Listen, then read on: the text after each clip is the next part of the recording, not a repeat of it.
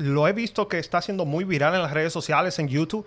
Veo que muchas personas están diciendo que Amazon no sirve, que están dejando de vender en Amazon, que se largan de Amazon. Aunque estamos hablando de diversificar, esto no quiere decir, oh, yo voy a vender absolutamente todo. No. Vi, vi, un video que está súper viral ahora mismo también que están diciendo que Amazon es una M.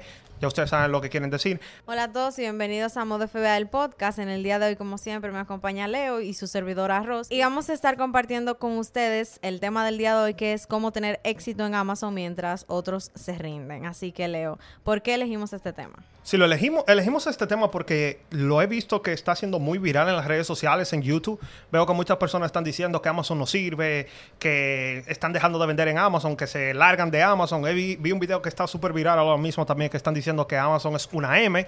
Ya ustedes saben lo que quieren decir. Entonces, por eso vamos a hablar en este, en este video y en el podcast de cómo tú puedes tener éxito en Amazon mientras otras personas se están retirando, están dejando de vender en Amazon. Entonces, es muy importante que si tú quieres tener éxito en este mercado tan competitivo, que tú nos acompañes en este video y en el podcast, porque te vamos a dar unos puntos muy importantes que tú tienes que tomar en consideración si tú quieres tener éxito en este negocio.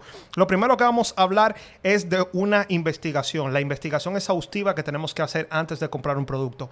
¿Por qué, Ross, elegimos que este sea el primero? Y entonces, ¿por qué, ¿de qué es que vamos a hablar cuando nos referimos a una investigación exhaustiva antes de comprar un producto para vender en Amazon? Bueno, antes de nosotros comprar un producto, de iniciar en el negocio de Amazon, es bien importante que tengamos conocimiento acerca del negocio y acerca también de los productos que vamos a vender. Entonces, una clave es siempre mantenernos haciendo investigaciones acerca de qué herramientas tengo que utilizar para yo analizar los productos, cómo se usan esas herramientas. Entonces aquí entra la parte que siempre mencionamos que es mantenerte actualizado, mantenerte educándote acerca de este negocio porque como es un marketplace, siempre hay nuevas reglas o siempre hay actualizaciones. Amazon no es estático, la plataforma de Amazon cambia casi todos los años, así que nosotros tenemos un compromiso constante de mantenernos investigando, de mantenernos actualizados por ejemplo, aparte de que tenemos que investigar antes de comprar un producto, también tenemos que básicamente realizar un estudio de mercado, aunque ese, aunque ese producto no sea un producto que vamos a lanzar nuevo. Si nosotros dedicamos tiempo a mirar el KIPA, ya estamos estudiando el producto. Si dedicamos tiempo a calcular nuestras ganancias utilizando una calculadora como RepSeller, ya estamos estudiando ese producto, estamos investigando más de ese producto. A veces sucede que hay productos que cambian de presentación, todo eso nosotros tenemos que investigarlo antes de enviar el producto, porque si bien es cierto que es un, una tarea sencilla vender en Amazon, hay que hacer el debido proceso de investigación para poder hacer las cosas bien. Exactamente. Y hablando de eso, lo más importante de todo es que muchas personas piensan que necesitan invertir muchísimo dinero. Lo bueno que tiene es que la herramienta que nosotros consideramos indispensable, que es Kipa, que es la que nosotros utilizamos para ver tanto el historial de un producto, el historial del precio y muchísimo el historial de las competencias de los vendedores, solamente cuesta 20 dólares mensuales, alrededor de 20 dólares mensuales. Y básicamente esto es todo lo que tú necesitas para tu vender en Amazon. Claro, nosotros les recomendamos a las personas que también tengan una calculadora para que así tú puedas ver si un producto te va a dejar ganancia, cuál es el retorno sobre la inversión que te va a dejar y todo eso. Así que es muy importante que tú vas a necesitar Kipa sí o sí y también vas a necesitar una calculadora. Una calculadora, correcto. Y aquí es muy importante. Yo siempre veo muchas personas que siempre nos están preguntando, Leonel, eh, ¿cuál es mejor, Kipa o esta herramienta? ¿Cuál es mejor, Kipa o aquella herramienta? Hoy una persona me estaba comentando que utiliza una, un software que hay en el mercado, no lo voy a mencionar, y él estaba diciendo que él solamente utiliza ese software, que no utiliza Kipa, que si yo, si yo le recomendaba que él utilizara Kipa, yo le dije que si literalmente, le dije que si él no tiene equipo en su negocio de Amazon, hay un fallo en esa estructura. En la, estructura de tu negocio en Amazon, hay un fallo si tú no utilizas Kipa. Porque yo creo que Rosy y yo estamos hablando de esto los otros días. Kipa no tiene competencia en el negocio de Amazon y todos estamos de acuerdo que esa es la herramienta que todos necesitamos si tú quieres tener éxito en Amazon. Así que es muy importante. Exacto. Muy importante que tú tienes que analizar bien tus productos antes de tú comprar esos productos para vender en Amazon. Porque el, propósito de este negocio es comprar productos para venderlos. Si no hacemos este, si no estamos haciendo esta investigación, podemos comprar productos que no podemos vender, como muchas personas me dicen, Lionel, compré los productos y ahora Amazon me dice que estoy bloqueado. Entonces aquí es donde entra. tenemos que hacer la investigación para saber si primero podemos vender ese producto.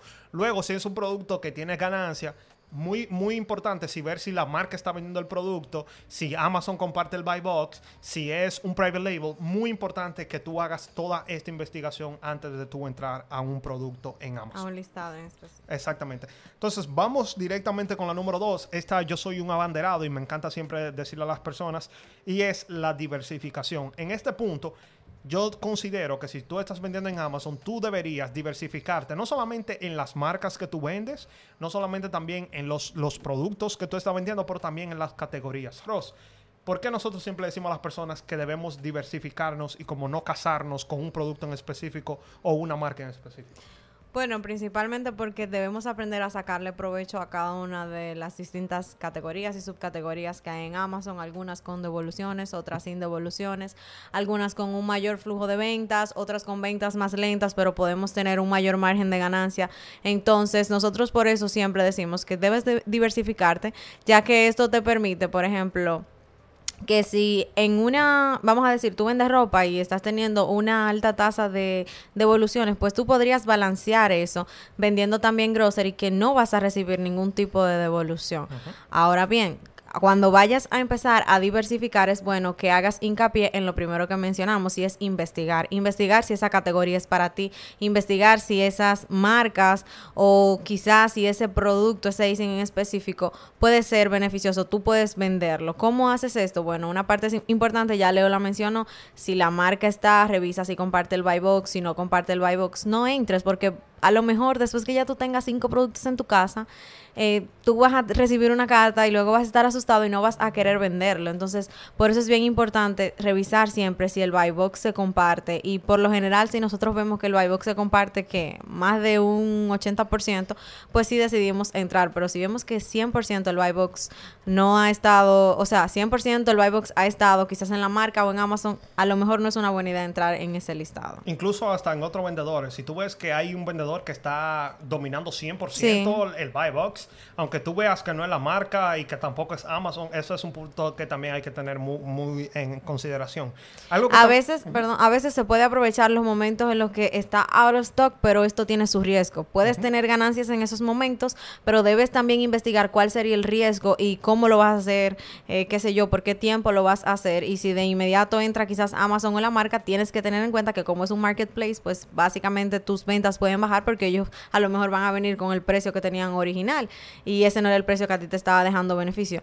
También cuando hablamos de diversificar, no solamente es vender en distintas marcas y distintas categorías, también puedes em, diversificar vendiendo en los distintos canales que tiene Amazon. Dígase FBA y FBM. Por ejemplo, en que nosotros siempre decimos que es bueno vender FBM en esta temporada, precisamente porque, Leo. Exactamente, porque hay muchos productos que tú lo vas a conseguir, están como pan caliente y a veces hasta te dejan muchísimo más resultado mandándolo FBM lo primordial yo diría que es por el cuello de botella que se arma cuando todo el mundo está mandando a Amazon. Amazon está tardando muchísimo para recibir los productos y luego los clientes, muchas personas, que es el mayor miedo que tienen las personas, es que tú envías un producto en diciembre para venderlo a final de mes, antes de que se acabe el año y que los productos van, vengan a llegar a Amazon ya en, en el 2024, en enero del próximo año. Así que es muy importante también a veces para la fecha de expiración. Hay muchos muchos candy, muchas, muchos flavors, sabores que son de temporada, que a veces la expiración no tiene mucho tiempo y es muchísimo más rápido mandarlo FBM. Sí que sí, esta temporada más que toda, si tú tienes un poquito de experiencia y si no tienes experiencia, yo creo que ahora tú puedes tratar de probar para, para ver si tus plantillas están correctas y todo lo demás, porque va a llegar el momento, noviembre y diciembre, donde si tú sabes utilizar FBM, tú vas a tener muchísimas ventas.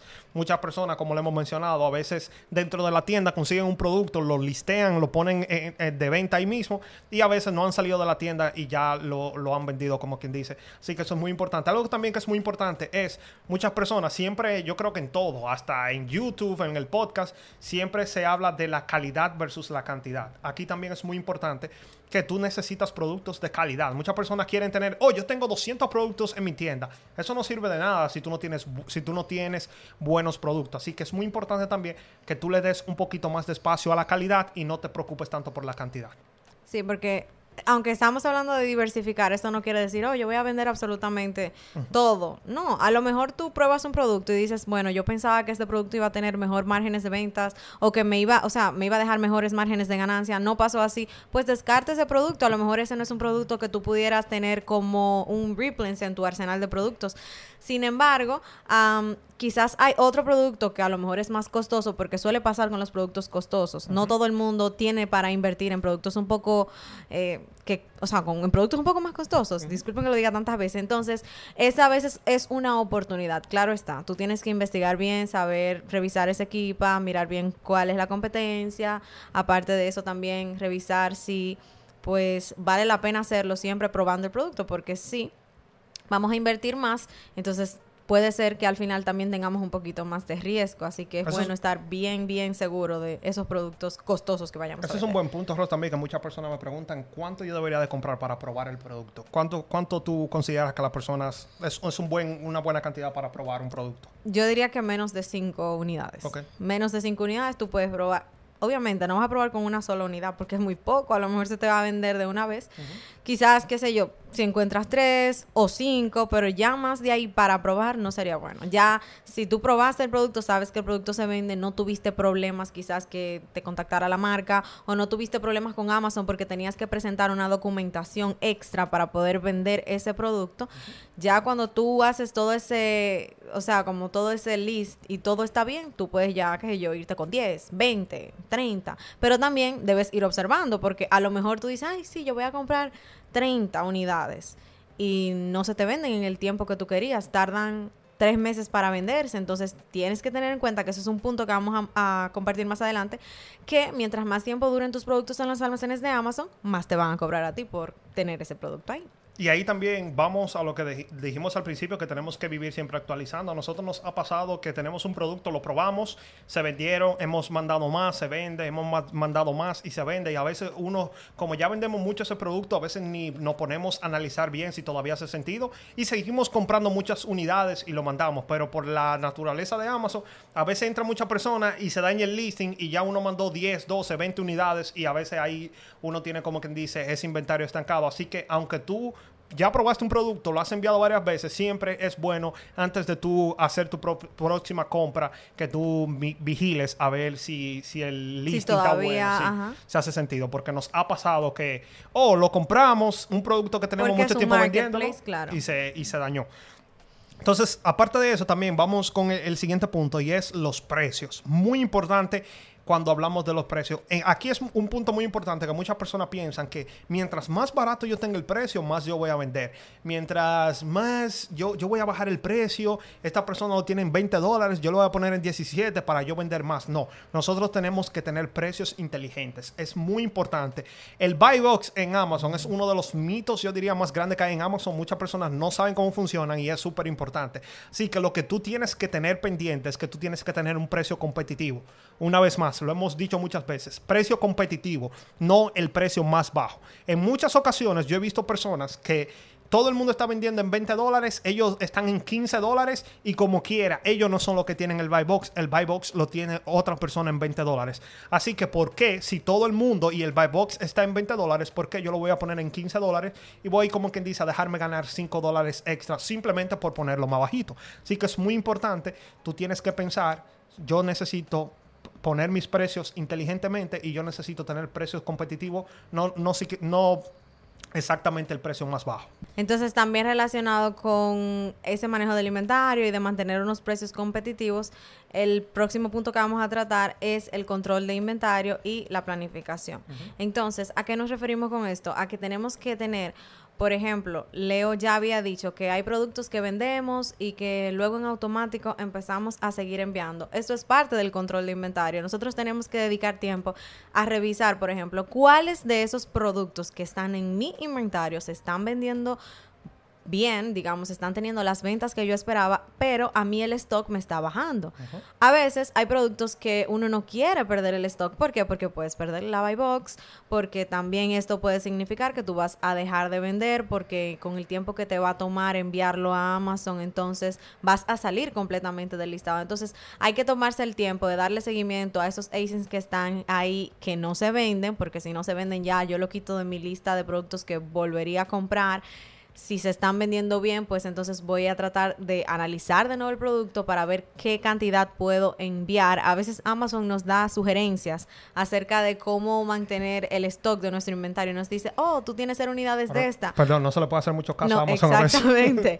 Amazon te da sugerencias, pero a eso iba el punto de que no necesariamente tienes que llevar de Amazon, no porque Amazon te esté, diciendo, te esté diciendo, manda 500 unidades, tú tienes que ir como loco a invertir todo tu dinero en ese solo producto es bueno que, como decíamos anteriormente, vuelvas y analices, mires cuántas has vendido, cuántas proyectas que puedes vender en los, qué sé yo, en las próximas tres semanas y así te mantengas siempre con un recordatorio de revisar tu inventario para que puedas tener un mejor control del mismo. Exactamente. Y también aquí influye mucho el, nuestro capital nosotros no somos millonarios y si tú estás viendo esto, me imagino que no eres multimillonario, así que tenemos un capital controlado. Y esto entonces, nosotros tener un control del inventario nos va a permitir, ok, déjame yo ver dónde yo puedo poner mi capital, dónde me puede trabajar mejor. Porque si nosotros tenemos un capital invertido en un producto que está estancado, que no se está vendiendo, entonces es un capital que nosotros lo tenemos estancado, que no lo podemos invertir en otro producto que, que quizás sí nos va a dar una rentabilidad mejor. Así que también es un punto muy importante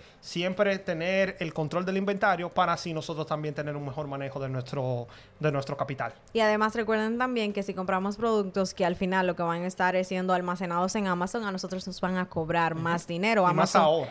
ahora mucho más que nunca porque Amazon ahora mismo está recibiendo mucho flujo de los vendedores porque saben que pueden en esta temporada hacer todo el dinero que no hicieron durante el año completo debido a las altas demandas de compra que tienen todo el mundo, básicamente. Así que es muy importante que analices bien, que mires bien cuánto Amazon te está cobrando por almacenamiento. Además, si tú tienes demasiados productos en la bodega, también esto afecta tu rating de el IP. en Amazon. Así que es muy importante que le prestes mucha atención a esto, porque si tú tienes una cantidad excesiva de productos en Amazon que no se están vendiendo, Amazon también te puede limitar la cantidad de productos que tú puedes enviar. Exactamente. Y nada, si tú llegaste hasta aquí con nosotros, te damos las gracias. Este video es para que yo sé, si tú estás viendo este video es porque tú le estás echando las ganas, tú quieres progresar en el mundo de Amazon. Yo estoy aquí para decirte que todavía hay oportunidad en el negocio de Amazon. Si bien es cierto que hay muchas personas, mucha competencia, también hay muchos compradores tratando de comprar ese producto y hay demasiada demanda en Amazon. Así que no te detengas, todavía hay mucha oportunidad en este negocio. Lo único es que tú tienes que hacerlo de la forma correcta. Así que nada, una vez más, muchas gracias por estar con nosotros, por escuchar el podcast y siempre ver el video. Para nosotros que verdaderamente es un placer siempre estar con ustedes. Así que sin nada más, muchas gracias y nos vemos en una próxima. Bye. Chao.